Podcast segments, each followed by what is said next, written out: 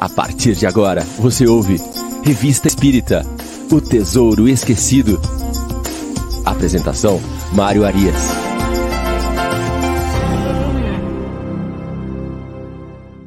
Olá, amigo ouvinte da Rádio Idefran.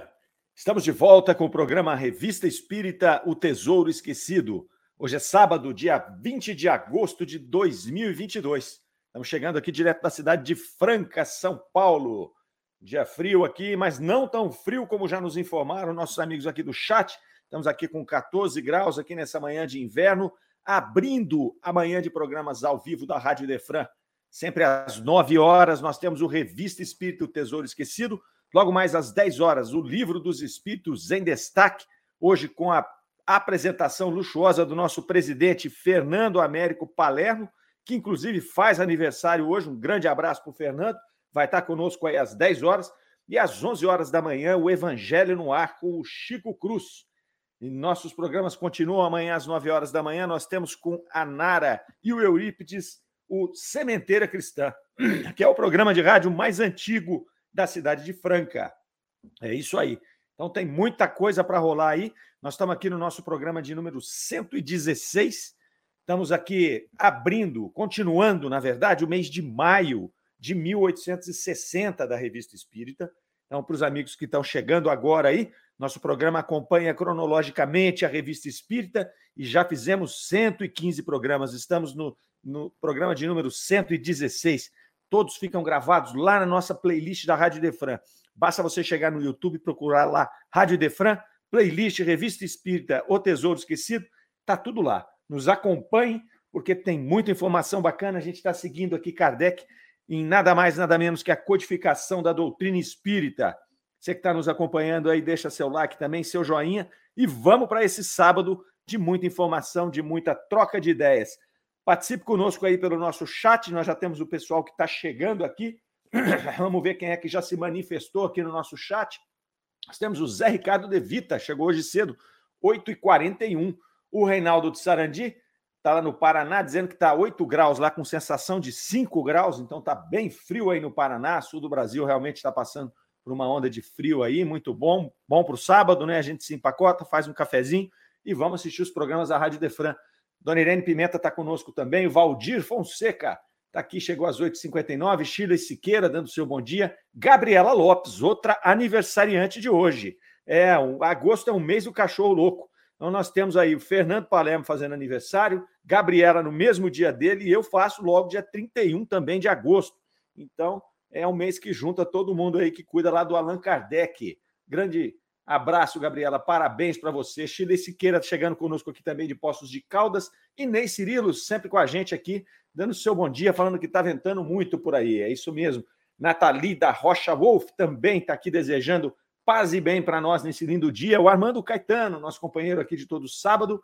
Vera DSA também está deixando seu bom dia. Luiz Paulo Melo, no interior do estado de São Paulo, na cidade de Chavantes. Luiz Paulo, pelo que eu me lembro, a primeira vez que se manifesta aqui, seja bem-vindo conosco, meu querido. E a Vera Souza, a Verinha lá do Luz e Amor, também chegou aqui, dando seu bom dia para os amigos de Ideal. É isso aí, vamos conversando aqui pelo chat. Qualquer informação, dúvida, comentário, Deixa conosco aí. Olha o Reinaldo dando parabéns para a Gabriela aí. Muito bem, Reinaldo. Vamos que vamos, meninos. Programa 116, mês de maio de 1860. Sessão, palestra, palestras familiares de além túmulo. A Tati também chegou com a gente aqui, Tati Oliveira. Grande abraço, Tati. Palestras familiares de além túmulo. Então, é aquela sessão da revista Espírita em que Kardec colocava as comunicações com os espíritos, comunicações que eram feitas na Sociedade Espírita de Paris e também nos outros, na, nas outras localidades, nos outros centros, nas outras sociedades que espíritos se manifestavam, traziam informações importantes, eles encaminhavam para Kardec e Kardec avaliava e muitas vezes publicava na revista por tratar o conteúdo como um conteúdo instrutivo. Então é muito interessante essa sessão da revista, ela vai por longos anos aí, tendo sempre esse espaço das palestras familiares de além túmulo. Essa de hoje é, tem o título Uma Convulsionária, então vai falar aqui de uma mulher que fazia parte de um grupo chamado Convulsionários. É, esses, esse grupo era um grupo meio excêntrico que tinha ali naquele momento, ali em 1860. É, eles seguiam um diácono jansenista chamado François Paris. É, esse, esse diácono, ele, por sua vez, ele era seguidor, ele era um jansenista, seguidor de uma doutrina religiosa é, fundada pelo bispo Cornélio Jansênio. Então, esse cidadão aqui, esse François, ele desencarna esse diácono e começa a acontecer uns processos que eles falavam que haviam curas, haviam alguns, algumas, alguns fenômenos que ocorriam no túmulo desse diácono. Então, esses convulsionários, eles, quando visitavam esse túmulo, eles entravam em êxtase, eles entravam num processo de convulsão. E aí eles perdiam a sensibilidade à dor, segundo os relatos. E eles começavam a, a, a, a se torturar, né? eles pediam por torturas no corpo.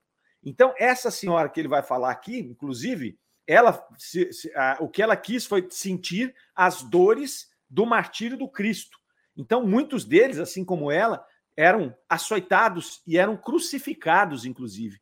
E ela trazia em si as marcas, inclusive, dos pregos da crucificação. Então vejam que maluquice, né? Vejam que loucura. Olha, olha o que acontecia naquela época, né? Era uma, era uma efervescência de fenômenos aí, de grupos envolvidos com esses diversos fenômenos é, que espanta, né? espanta. Hoje você vê menos coisas excêntricas dessa forma.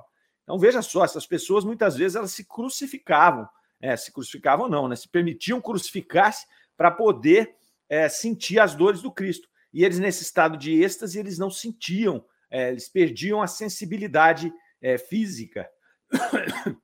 Então, quer dizer, é uma coisa meio, meio louca aqui. Então, Kardec vai é, falar em fazer essa introdução, falando dessa pessoa, né? A, a, eles chamavam de grandes socorros, porque eles achavam que a partir dessa dor profunda que eles sentiam, é, eles iriam alcançar a redenção ali. É, essa mulher em particular, ela escondia dos filhos que ela fazia parte dessa seita e ela escondia também o, o, o, as marcas, os estigmas, né? Então ela escondia isso aí tudo, o pessoal não sabia que ela que ela participava disso. Depois ela vem a desencarnar e aí a filha descobre essa história toda e vai até Kardec e diz: Olha, eu queria falar com a minha mãe, né? Já que é possível aí, a gente queria trocar uma ideia para ver o que que que está acontecendo. E aí começa essa primeira é, é, evocação aqui desse, desse, desse espírito que é uma convulsionária, que faz parte dessa seita. Pois bem, fazem a evocação, ela chega, diz que há muito tempo que ela queria conversar, ela queria se manifestar, né? Aí Kardec vai perguntar, mas por que você queria conversar conosco aqui? E aí ela fala, porque eu sei apreciar daqui o trabalho que vocês estão fazendo aí, né? A despeito do que vocês pensem das minhas crenças aqui. Então, quer dizer, ela desencarnou muito provavelmente. Ela começa ali a tomar consciência no plano espiritual de que é, esse essa crença que ela tinha, essa martirização do corpo físico, né, não levaria à redenção, né, não levaria ninguém à redenção. Né, você está martirizando o seu instrumento de expressão, que é o seu corpo físico, isso não traz benefício algum. E aí, ela vai dizer ali que ela começa a admirar, apreciar o trabalho que estava sendo feito por aqueles que codificavam a doutrina espírita ali. É, eles perguntam se ela vê a filha dela ali, ela diz sim, foi sobretudo por ela que ela veio, então quer dizer, a evocação se deu muito em função do pensamento da filha ali, e ela diz ainda que a mãe sempre vê seus filhos, ou seja, a mãe desencarnada ali, ela está sempre que pode, né, orbitando ali a vida dos filhos. É, eles perguntam se ela é feliz como espírito, essa era uma pergunta muito recorrente nas evocações ali da Sociedade Espírita de Paris e de todas aquelas outras uh, agremiações que faziam as evocações, então eles queriam saber o estado do espírito que estava se comunicando. Pergunta se ela era feliz e ela vai dizer que sim e não. Né? É, por que não? Porque ela poderia ter feito melhor com a encarnação dela. Né? Então, é, é, ela se sente um pouco culpada de ter perdido uma parte da encarnação dela com esse processo de martirização do seu instrumento. Mas aí ela coloca que ela tem a felicidade relativa ali porque Deus leva em conta né, a ignorância dela. Então, quer dizer, foi um ato errado, foi um ato que ela abreviou a sua vida física, inclusive, mas tem o atenuante da ignorância. Ela não sabia muito bem o que ela estava fazendo, ela estava imbuída ali de um, de um, de um, um pensamento é, é, religioso, né, fanático, mas de alguma forma achando que teria a redenção ali, querendo se aproximar de Deus, ainda que por vias tortas. Então ela fica ali nesse sentimento dúbio de que sou feliz e não sou feliz. Então fica ali naquele meio do caminho, é natural, muito natural para espíritos né, da terceira ordem que ainda não se posicionaram de frontalmente ali a favor do bem. A gente fica oscilando muitas vezes entre os instintos, né, entre aquele aquele mal que ainda resta em nós, entre o bem que já nos chama, né, entre a luz divina que nos atrai e, a, e, a, e, os prazeres e os apegos que nos retêm. Então a gente fica por ali, quando a gente desencarna, já com uma, a, uma visão diferente, né, onde você já tem aí a, a, a condição de olhar por, por, por cima, vamos dizer assim, né, todo o espectro da sua vida e das suas vidas anteriores, é, muitas vezes vai sobrar esse amargo, né? Esse negocinho de falar, putz, podia ter feito melhor. Mas a gente vai aprendendo, é por isso que Kardec colocava aqui essas coisas, para que a gente pudesse ver as experiências desses vários espíritos que se comunicam e poder dizer: olha, é, será que eu estou seguindo o mesmo caminho? Será que as minhas atitudes de, perante a vida farão com que eu, ao desencarnar, eu tenha essa sensação agridoce, essa sensação que é, de que eu poderia ter feito melhor? É por isso, é unicamente instrutivo é, é, é esse trabalho que se faz ali. Kardec então pergunta se ela se lembrava da última existência, né? E ela falou: Olha, eu, eu teria muita coisa para dizer sobre essa minha existência, mas não me é permitido aqui me alongar nessa história agora. E eles avançam então para as torturas, perguntam: aquelas torturas lá te tornaram mais feliz como espírito? Ela fala: ah, não fizeram nada, não me fizeram mal, mas não, não me ajudaram a avançar na inteligência.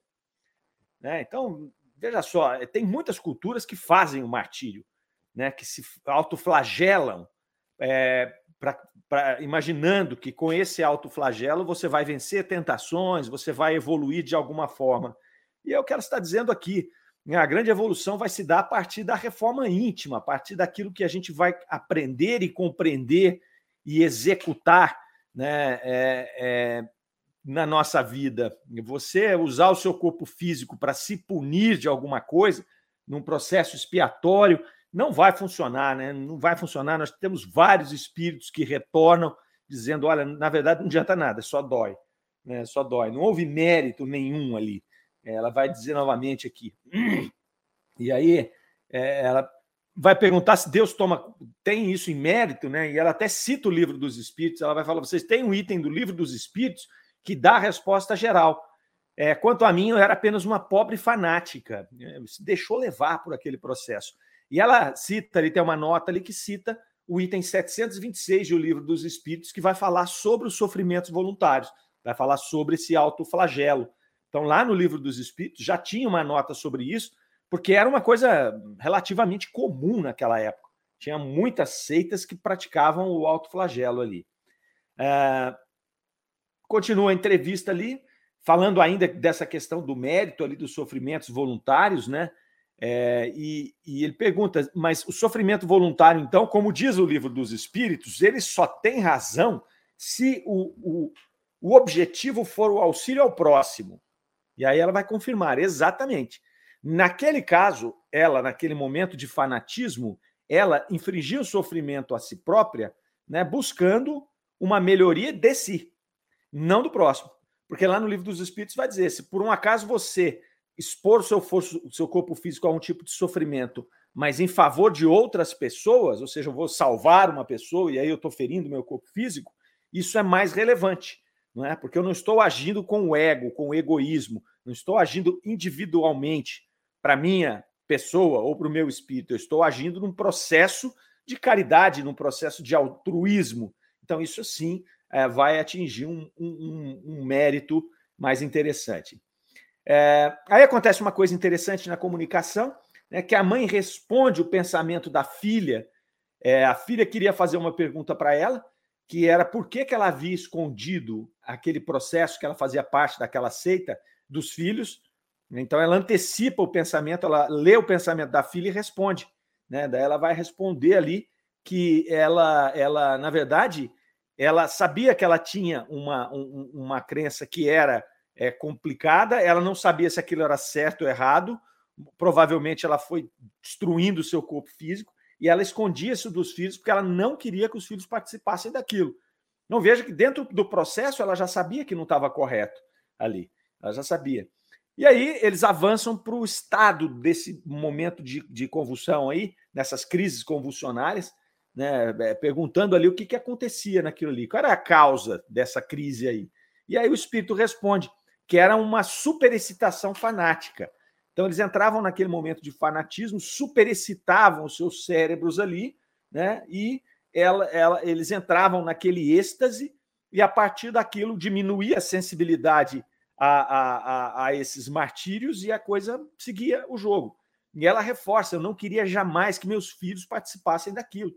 Não, não queria de jeito nenhum.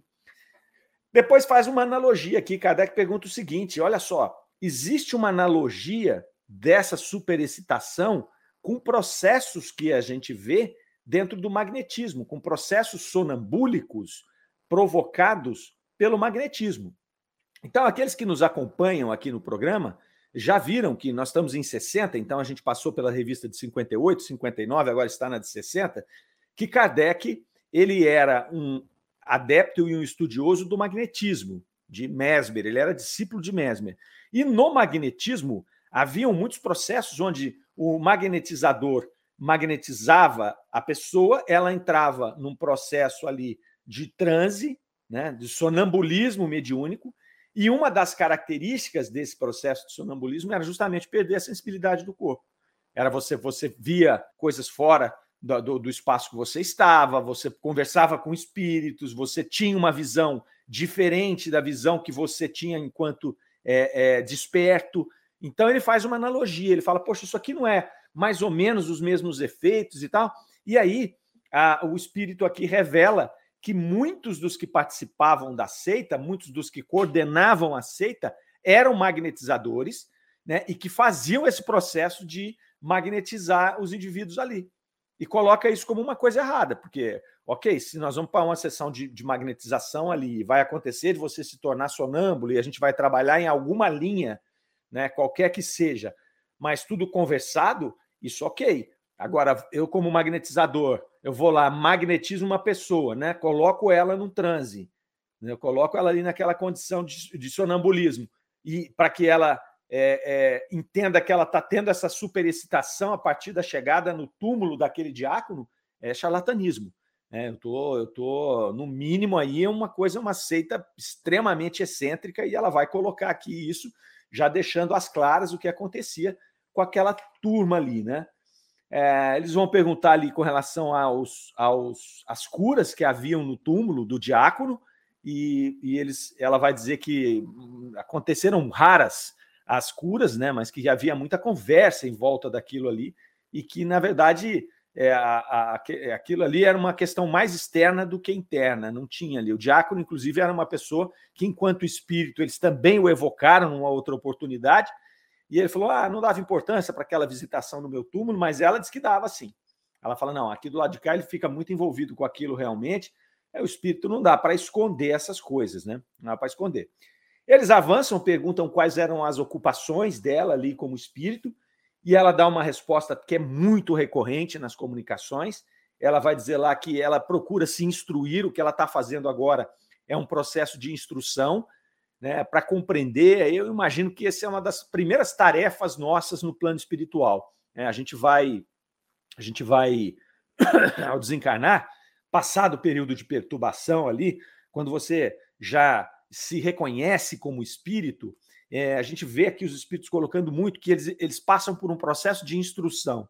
Então, eles provavelmente vão fazer uma análise de todas as suas vidas passadas, eles vão ali observar o que, que avançou, o que, que não avançou na, na, na última encarnação, né? dar uma checada no que havia sido planejado e o que foi realizado, e aí fazer essa instrução a partir da observação do que está à sua volta.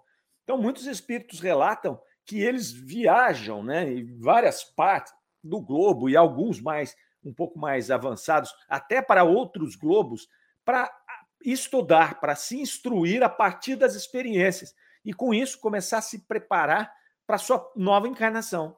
Então ele já tem, né, dentre outras ocupações ali, essa ocupação da instrução, ela nos parece ser algo muito importante porque são muitos espíritos que vão é, falar sobre isso. Eles vão falar sobre essa situação aí.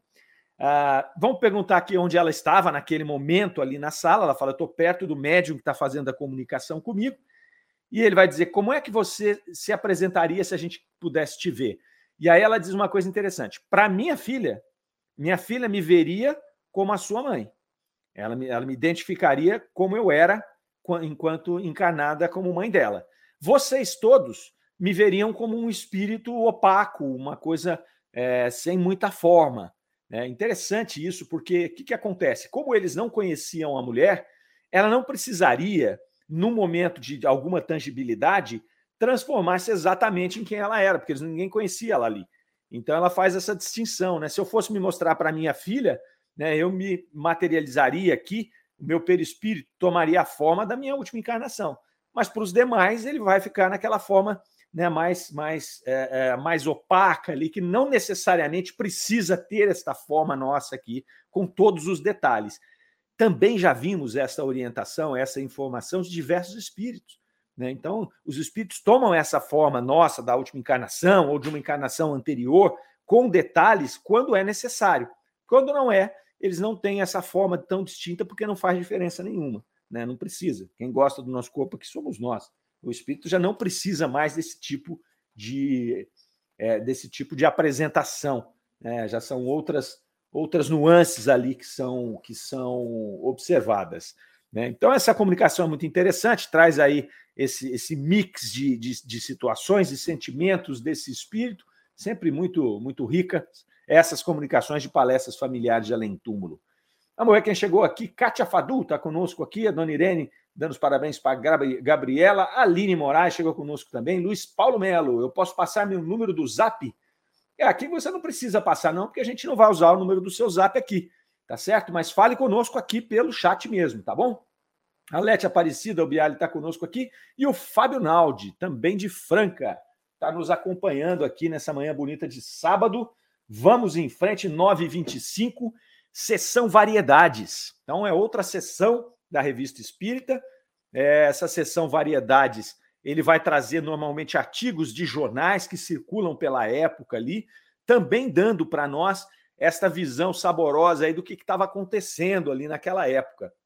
Então ele vai falar aqui que ele trazer um, um artigo que chama A Bibliotecária de Nova York, né, mas na verdade acontece com um homem a, a, situação, então acredito eu que deveria ser o bibliotecário de Nova York, é, que foi um artigo que foi colocado no é, Correio dos Estados Unidos, né? Courrier des Estados Unidos, em, em francês, o francês é horroroso, mas o, o, nome do jornal é esse, Correio dos Estados Unidos. É um jornal de Nova York, e ele publica um fato muito curioso que aconteceu ali, e que várias pessoas já tinham tomado conhecimento desse fato, antes mesmo deles publicarem, é, onde ele alega aqui que eram feitos comentários muito interessantes, e que os espiritualistas viam nele um exemplo de uma manifestação do outro mundo, enquanto as pessoas sensatas vão, não vão buscar informações tão longe, né, e que reconhecem como sintomas característicos de alucinações. Né? Então, ele vai dizer lá que essa também é a opinião do próprio doutor Cogswell, que é, foi o para quem ah, o, o, quem o fenômeno se manifestou ali, o herói da aventura, segundo o jornal aqui.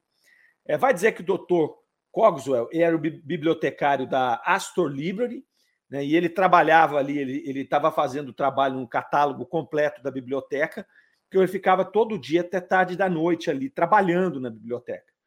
Então, ele um desses dias ele estava trabalhando na biblioteca, ele pegou e provavelmente cansado ali daquele trabalho que estava fazendo, levantou e foi dar uma volta pela biblioteca.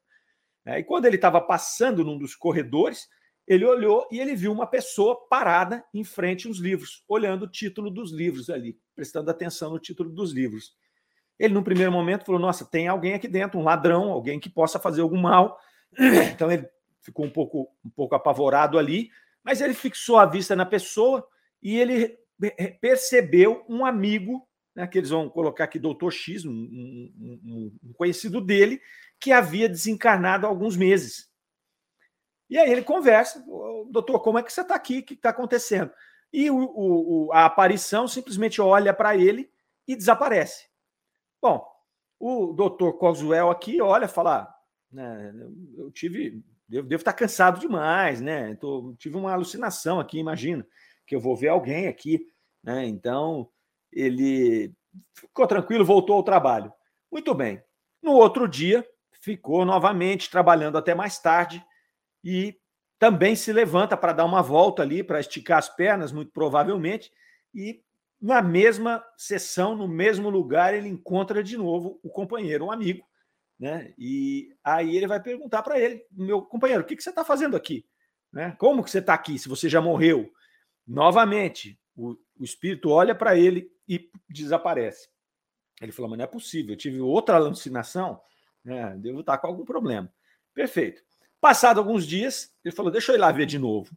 Ele foi novamente ao mesmo local e lá estava o doutor, lá estava o espírito de novo. E aí ele foi perguntar, né, como o espírito se apresentava todo dia no mesmo lugar, ali em frente a uma prateleira de livros, ele pegou e mudou a pergunta. Ele falou: Doutor X, é, tem algumas dessas obras aí que está te incomodando o seu, o seu descanso né, no pós-mortem aí? Que, que, que, você pode ter para me falar e tal? Aí o espírito não falou nada, só olhou para ele de novo e desapareceu. Depois ele não voltou. Ele não conseguiu mais ver esse amigo lá nessa prateleira. Mas ele foi lá e olhou quais eram os livros. E eram livros sobre necromancia, livros sobre apresentação após a morte, sobre contato com mortos e tudo mais. Ele ficou impressionado com aquilo ali e tal. Ele conversou com algumas pessoas, conversou com alguns médicos, e aí eles é, recomendaram que ele tirasse umas férias. Olha, amigão, você está cansado para caramba aí, tira umas férias, né? Porque está trabalhando muito, é melhor você, você descansar, né? Você está com essa com fadiga aí. Muito bem, ele então tirou as férias e tudo bem. E aí termina ali a, a, a, o artigo sem uma conclusão, porque naturalmente ali aquele homem era um homem das letras, ali instruído, ele não acreditava nesse tipo de coisa, e acabou ficando como se ele tivesse fatigado, e aí por isso ele teve essas alucinações. E aí Kardec vai fazer algumas observações. Ele começa fazendo uma observação espirituosa sobre o início do artigo lá, que eu não sei se quando eu apresentei o início do artigo vocês prestaram atenção, mas o artigo vai falar de um fato que aconteceu, um fenômeno que aconteceu na biblioteca, né? E aí ele vai dizer o seguinte: que os espiritualistas, né, diz o autor, segundo Kardec aqui, veem no exemplo na história uma manifestação de outro mundo as pessoas sensatas vão atribuir a alucinação. Então, Kardec já começa por aqui. Fala, é, é interessante porque o autor já classifica as pessoas né, em, duas, em, em duas classes. A classe dos espiritualistas, né, que vão acreditar em fenômenos de outro mundo, e a classe das pessoas sensatas, que vão atribuir a uma alucinação. Então, quer dizer, é, o autor acreditava que era uma, uma alucinação. Então, todo mundo que não acreditasse que aquilo seria uma alucinação não era sensato. Então, Kardec já começa a colocar por aqui.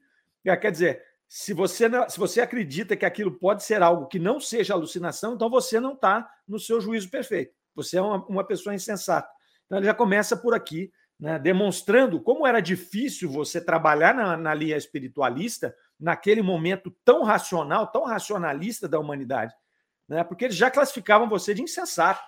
Né? Você vem com esse papo aí que não existe de fenômeno mediúnico, de espíritos, né? Isso aqui não tem sentido nenhum. E aí Kardec vai discorrendo. Nós estamos ainda aguardando uma explicação sobre esse tipo de alucinação. Porque, ok, o indivíduo está cansado e num dia ele ter essa alucinação de um amigo vendo os livros. Falou agora, acontecer em três dias no mesmo lugar, do mesmo jeito, Kardec falou: olha, não há explicação é, coerente que uma alucinação possa acontecer dessa maneira. Né? Não há. É, é uma coisa é, é, diferente. Você Não dá para você imaginar que a superexcitação do cérebro vai fazer que o indivíduo tenha a mesma alucinação. Então eu posso ter alucinações. Eu posso achar que eu estou vendo uma coisa aqui, achar que eu estou vendo outra lá. Mas as três, em dias diferentes, após períodos de descanso diferentes, aí Kardec desafia, né? Kardec vai dizer, pô, me explique isso aqui. Né? Ele estava calmo, ele não tinha nenhum sintoma físico ou moral que demonstrasse que ele estava superexcitado, né? O, o, o, bibliotecário lá. Então, como é que ele pode ter essa ilusão por três dias? Então, Kardec questiona esse, esse tipo de colocação, principalmente questionando essa história. Os espiritualistas acham e as pessoas sensatas atribuem a ilusão. É, então, ele vai. Pô, é, é, me prove, então, que essa ilusão pode acontecer dessa maneira, com uma pessoa tranquila, em sã consciência, trabalhando ali, tendo esse mesmo tipo de recorrente de, de ilusão. E aí ele cita um exemplo, ele fala: olha, tem muitas pessoas que veem ah, espíritos de pessoas mortas ou recém, recém desencarnadas ali, que vêm de longe para avisar que desencarnaram. Então, são muitos casos expostos na própria revista espírita né, de, de, de espíritos que vêm dar notícia para familiares. Às vezes, espíritos ou, ou, ou, familiares ou amigos que desencarnaram longe, né, e vem, a pessoa não via há muito tempo e ela vê aquela aparição, assim como o nosso bibliotecário aqui viu, e a pessoa relata para ela que, olha, eu, eu, morri, eu desencarnei em tal lugar, tal lugar, ou eu estou para desencarnar, estou muito doente, vou desencarnar nesse, no período de tempo aí mais ou menos curto. Depois a pessoa vai checar e aconteceu isso. Então, ele cita vários casos aqui. Nós vamos nos lembrar, na, na, nas histórias da revista Espírita, de um grupo de marinheiros. Eu não sei se vocês se lembram dessa história, os que acompanham o nosso programa. Tinha um grupo de marinheiros lá, e de repente o capitão aparece para uma outra pessoa e diz: Olha, nós vamos naufragar, nós naufragamos. E aí o navio não chega, eles vão ver, o navio havia de fato naufragado, morreu todo mundo que estava naquele navio. Então, Kardec coloca esses exemplos aqui para contrapor este artigo, né? que é um artigo que não acreditava em nenhuma possibilidade dessas comunicações é, ocorrerem aí. É muito interessante esse fato é, que vai nos trazer aí essa variedade desse artigo. Depois ele traz mais um artigo dentro do da, da, da dentro de variedades. Esse foi lido no jornal Cicle é, em abril de 1860, foi publicado ali. É, e ele vai falar ali do, do, do senhor Félix, que era jardineiro, é, e ele tinha a habilidade de descobrir números de sorteios. Então ele, ele conseguia, ele conseguia, dizia que conseguia influenciar números de sorteios ali. Então, e ele prometeu para várias pessoas né, que pagavam a ele para que ele pudesse é, é, descobrir, ajudar a pessoa a acertar um sorteio. Né? Esse é o senhor Félix ali. E um cidadão chamado Frederic Vincent P., é um jovem lá, vinhateiro, né, de Saint-Jean-de-Bride, foi lá fazer uma consulta com esse cidadão, né, relatou até o quanto ele pagou, ele tinha pago, lá é, adiantado é, 30, acho que é, não sei se francos, são 60 francos o total, 30 francos ele pagou adiantado e 30 francos ele pagaria depois que ele ganhasse o sorteio. Então foi interessante, ele foi lá, fez a consulta, com o doutor Félix lá, com o senhor Félix, e muito bem, chegou no dia do sorteio, obviamente ele não ganhou sorteio nenhum. Né? E o senhor Félix tinha uma formulazinha que ele passava para as pessoas que o consultavam. Então, você vai rezar três Ave Marias, três Pai Nossos, tá? E vai trabalhar aí. E você faz sua parte. A minha parte é que eu vou influenciar os espíritos para que eles possam trabalhar no dia do sorteio lá. Então você faz sua parte rezando e eu faço a minha parte aqui, conversando com a minha turma aqui do plano espiritual. Obviamente não acontecia nada disso, e, e, e aí ele acabou sendo processado. Ele foi processado, foi levado à justiça como um charlatão ali e tal. E aí, Kardec, depois de ler esse artigo aqui, depois de apresentar esse artigo, ele vai dizer que os adversários da doutrina espírita né, acusam os espíritas de despertar esse tipo de ideia supersticiosa nas pessoas. Né? É, e aí ele vai dizer, mas o que tem de comum aqui né, na, no que a doutrina espírita é, apresenta, demonstra, e esse tipo de superstição, de superstição? Não tem nada em comum, não tem nada. Né? Inclusive, esse tipo de superstição, de charlatanismo, é muito mais antigo do que a doutrina espírita. O que a doutrina espírita vem fazer é o contrário. Né? Ela vem desmistificar esse tipo de processo. Ela vai trazer a condição daquele que conhece a doutrina olhar e dizer: olha, isso aqui não funciona assim. Né? Isso não vai funcionar dessa maneira, porque os espíritos não atuam dessa forma. Né? E, e se você tiver envolvido de fato com algum espírito nesse tipo de trabalho, nesse tipo de artimanha, vai ser espírito inferior e você vai ter problema com relação a isso. Isso é o que a doutrina espírita traz. Né? Jamais quem estuda a doutrina espírita vai se envolver com esse tipo de situação. Então, Kardec vai mostrando aqui que é o contrário. Então, vejam, ele estava num momento ali em 1860 de muitos ataques, né? muitos ataques, muitas. É, é, tinham muitos adversários ferrenhos da doutrina espírita que tentavam expor ao ridículo. Nós vimos no artigo anterior do jornal lá de Nova York, ele falando: tem os espiritualistas e as pessoas sensatas. E aqui agora, a partir desse artigo, falando, está vendo o que, que o espiritismo faz? Vocês começam a acreditar em espírito e aí a pessoa começa a achar que tem esse contato que pode fazer.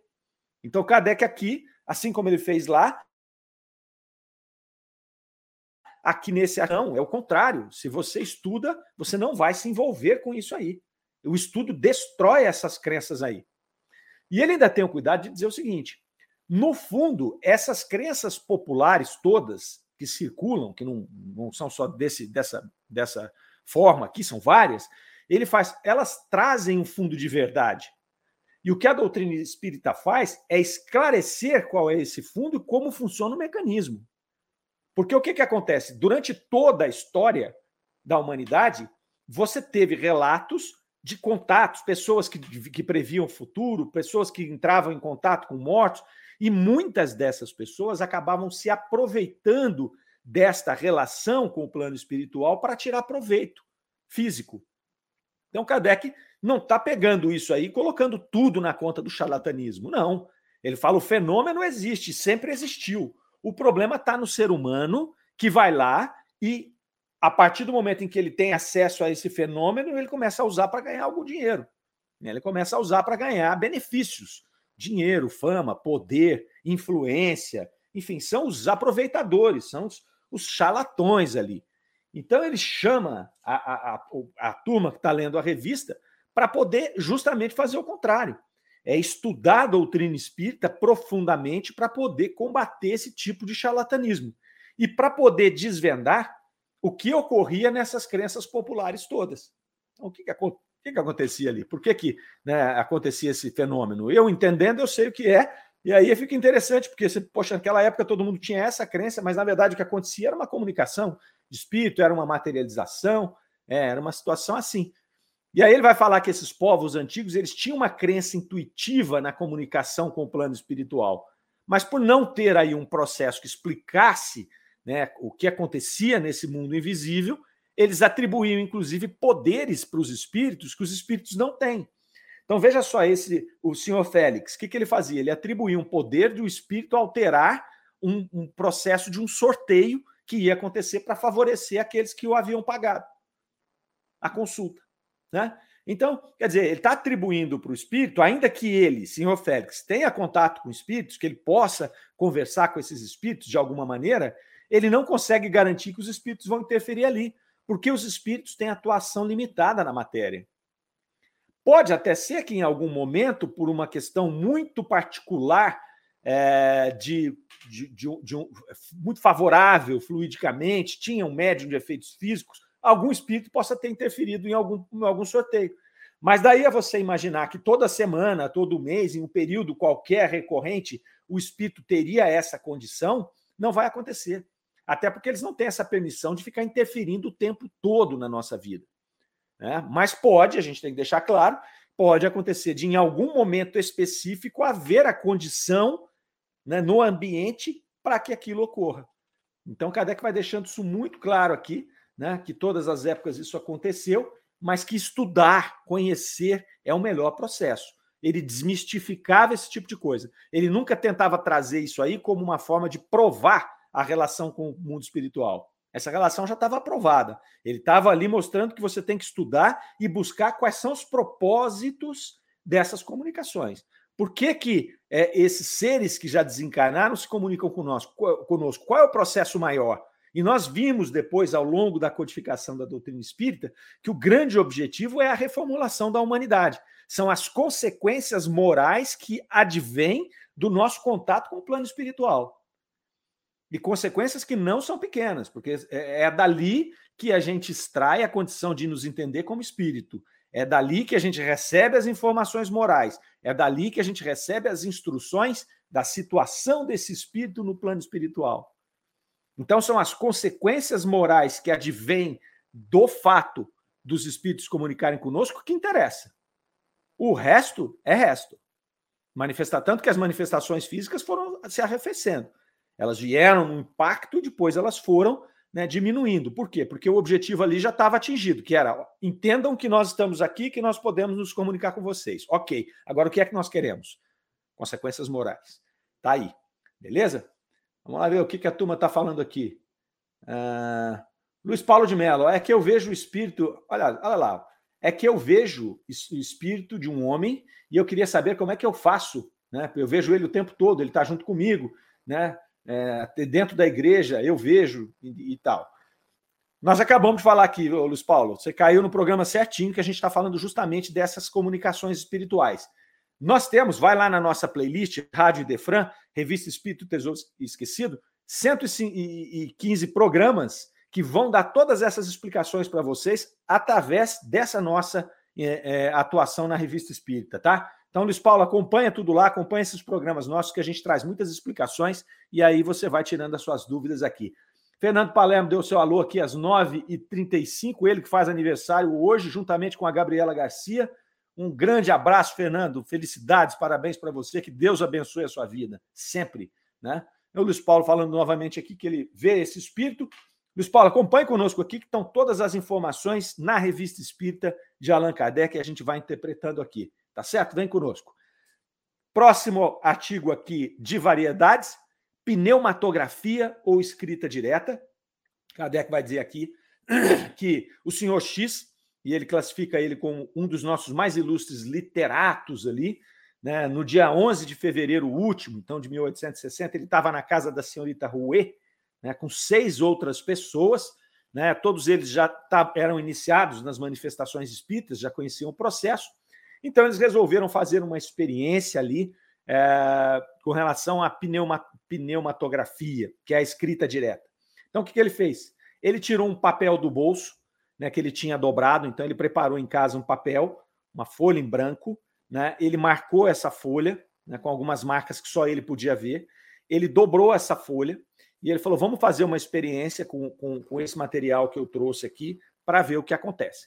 Então ele dobrou essa folha, colocou sobre a mesa onde estavam ali os, os, os médiums, ali, os participantes da reunião, colocou um lenço branco por cima, né? E aí eles fizeram um, uma evocação, fizeram ali um, uma, uma, uma, concentração, para pedindo para que algum espírito que se pudesse se manifestasse através desse fenômeno que é a pneumatografia, que é a escrita direta no papel, é, e, e aí para que eles pudessem certificar desse fenômeno. Passado lá cinco minutos, eles retiram o lenço, né? verificam o papel se era o papel mesmo, porque eles já tinham esse cuidado. Né? Ele levou o papel marcado para evitar que alguém pudesse ali, algum dos médios, alguém da, da participante da, da, reunião, trocar o papel. Né? É uma pessoa rápida ali, um ilusionista, troca o papel. Então ele tinha feito marcas no papel que não tinha jeito da pessoa fazer, ninguém sabia que, que, que ele ia fazer no papel para poder garantir ali. Né? Então, ele, hora que ele olha esse papel, ele levantou lá, estava escrito algumas coisas, né? Com letras bem ilegíveis, ilegíveis ali. Estava escrito em cima da folha Deus, depois algumas coisas que eles não conseguiram ler, e embaixo Cristo. Então estava escrito ali nesse papel, a partir desse fenômeno da pneumatografia. É um esboço de frase. A gente sabe que esse fenômeno é muito raro, muito difícil de ser executado, né? Por isso até que é muito difícil de ter a clareza nele também. Não dá para escrever um livro com esse tipo de fenômeno também já falamos em programas anteriores. Né? Então, muito bem, eles fizeram esse, esse, essa experiência e falaram: bom, vamos, vamos fazer mais uma para a gente certificar se está tudo bem. Pegaram outro papel, colocaram, colocaram o lenço, beleza, nas mesmas condições, fizeram lá, mesmo tempo, lá um quarto de hora depois, eles foram olhar e o papel tinha escrito lá na, na, na, na parte inferior dele, fortemente traçado em preto, estava escrito é, as palavras Good loves you, é, God Loves You, né, é, e, e, abaixo escrito Shannon, que era o nome do espírito que eles tinham evocado, um, um, amigo deles que tinha desencarnado, e depois escrito em francês, mais embaixo, tenham fé em Deus. Né? E ele fez um sinal de uma cruz, esse em vermelho. Então vejam que interessante. Olha só que interessante essa, essa manifestação. Então ele escreve uma parte em inglês, escreve uma parte em francês e faz um sinal com outra cor. Com outra cor. E aí, muito bem, eles evocam esse espírito, eles evocam o Shamin depois para poder é, concluir esse processo de instrução deles ali. É, vão perguntar para ele lá, mas vem cá, por que, que você escreveu aqui em inglês essa primeira frase? E ele vai falar, porque a, senhora, a senhorita Rue não sabe inglês. Né? Então, para tirar qualquer tipo de dúvida, posto que ela era médio de que ela pudesse estar fazendo alguma coisa, ele vai, faz a pneumatografia e coloca a frase em inglês, que ela não teria como escrever aquilo, porque ela não sabia. Né? E aí ele vai explicar também que ele ainda teve o cuidado de trazer a, o símbolo na outra cor. O símbolo que ele estava colocando lá, que era uma cruz, tudo era para remeter ao Cristo, porque a mensagem que ele queria falar era de Deus e de Cristo. Né? Então é para a gente mentalizar isso, pra, né? e que Deus ama a, a, as pessoas. Então era uma mensagem falando de Deus e de Cristo ali. E aí ele já fez a cruz ali como um símbolo e colocou outra cor para demonstrar ali a veracidade daquele fenômeno. Porque imagina, se já é difícil você fazer a pneumatografia em uma cor, né, que os espíritos têm que de alguma maneira materializar aquela tinta naquele papel, imagina fazer de duas cores. Né? É, é um processo muito mais difícil ainda de acontecer ali. E aí ele, ele, ele vai dizer que foi para isso que ele, que ele fez, né, que é essa prova e, e, e, e que foi por isso. Aí Kardec vai fazer a observação ali, né, dizendo que a senhorita de fato não sabia inglês, foi atestado ali, e isso é uma prova do fenômeno, da veracidade do fenômeno, quando o espírito escreve ali em outra língua. Né? Aí Kardec vai pontuar para nós ali é, que essas manifestações que ocorrem é, nesses, nesses efeitos físicos aí, elas têm a característica de ser espontânea. Então ele vai falar: olha, nesse caso aqui, eles tentaram fazer uma experiência, ela funcionou mas na maioria das vezes ocorre esse tipo de manifestação de maneira espontânea. E aí ele vai explicar por quê. Né? E, e esse é um dos grandes escolhos da doutrina espírita, que é o fato de você não poder reproduzir é, as experiências. Então, o Kardec deixa esse cuidado. Olha, aqui nós temos uma prova cabal do que é a pneumatografia. O Espírito escreveu duas vezes. Numa das vezes, ele escreveu em outras línguas e com duas cores no papel mas não se animem a fazer esse tipo de experiência o tempo inteiro.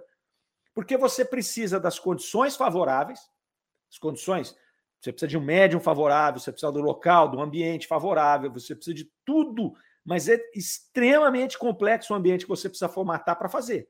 Então, às vezes, você não vai conseguir reproduzir esse ambiente. Às vezes a médium não está num dia que ela consegue fornecer os fluidos necessários, às vezes o próprio ambiente ali você não tem as pessoas que precisavam para poder compor aquele, aquele processo. Então ele vai falar: olha, muito cuidado com isso. Kardec era extremamente racional. Ele vem de um experimento que deu certo e ele fala: olha, cuidado, essas manifestações normalmente são espontâneas. O espírito chega, deu para realizar, ele realiza. Mas quando a gente chama, fala, vem aqui realizar, muitas vezes ele não vai, na maioria das vezes, encontrar a condição certa para realizar. Depois ele vai falar da questão do livre-arbítrio do espírito. Ainda tem mais isso. O espírito ele tem o que fazer no plano espiritual, ele tem as suas ocupações. Então, se você ficar chamando ele para trazer provas, muitas vezes ele não vai poder te atender. E ele também não vai querer te atender, porque na grande maioria das vezes, a razão que faz com que a gente chame um espírito para produzir isso, ela é a curiosidade, não a instrução em si. Até porque, para a instrução em si, já tinha todo o trabalho que estava sendo feito. E que seria feito até 69, e, e, e é feito até hoje. A gente vê manifestações físicas acontecendo aqui e acolá até hoje. Você vê sessões de médios de cura, né, que a gente já tratou aqui de várias vezes. Né? Nós temos no Rio de Janeiro sessões de, de, de cura onde o espírito se materializa, raríssimo, aconteceu hoje. Então, você ainda tem Naquele momento, em 1860, era uma grande invasão, era um, era um volume enorme que acontecia. Mas Kardec vai trazer esse cuidado aqui. Muito cuidado com o ambiente, muito cuidado com as circunstâncias.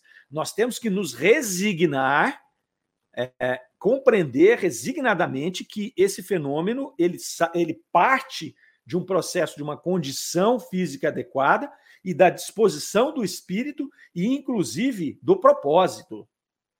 Os espíritos muitas vezes vão fazer essa manifestação com um propósito maior. Não estão aqui para nos divertir. Então, Kardec toma todo esse cuidado, porque ele conhecia mais do que ninguém essas dificuldades. Né? E a dificuldade inerente do ser humano que faz com que tenha a postura do nosso Félix, da, da, do artigo anterior, que é querer se aproveitar. E a gente vê isso até hoje. Você vê médios de cura, por exemplo, médios de efeitos físicos, que daqui a pouco se envolvem nas coisas do mundo e co começam a aproveitar, a tirar proveito desse fenômeno ou da sua faculdade mediúnica. E aí é a tragédia, né, gente? Aí é a tragédia. A gente tem vários casos, não vamos citar nome aqui, mas casos de médios que fracassaram ferrenhamente na sua tarefa porque acabaram em algum momento imaginando que poderiam ter algum benefício com esse árduo trabalho aqui, esse árduo trabalho aqui.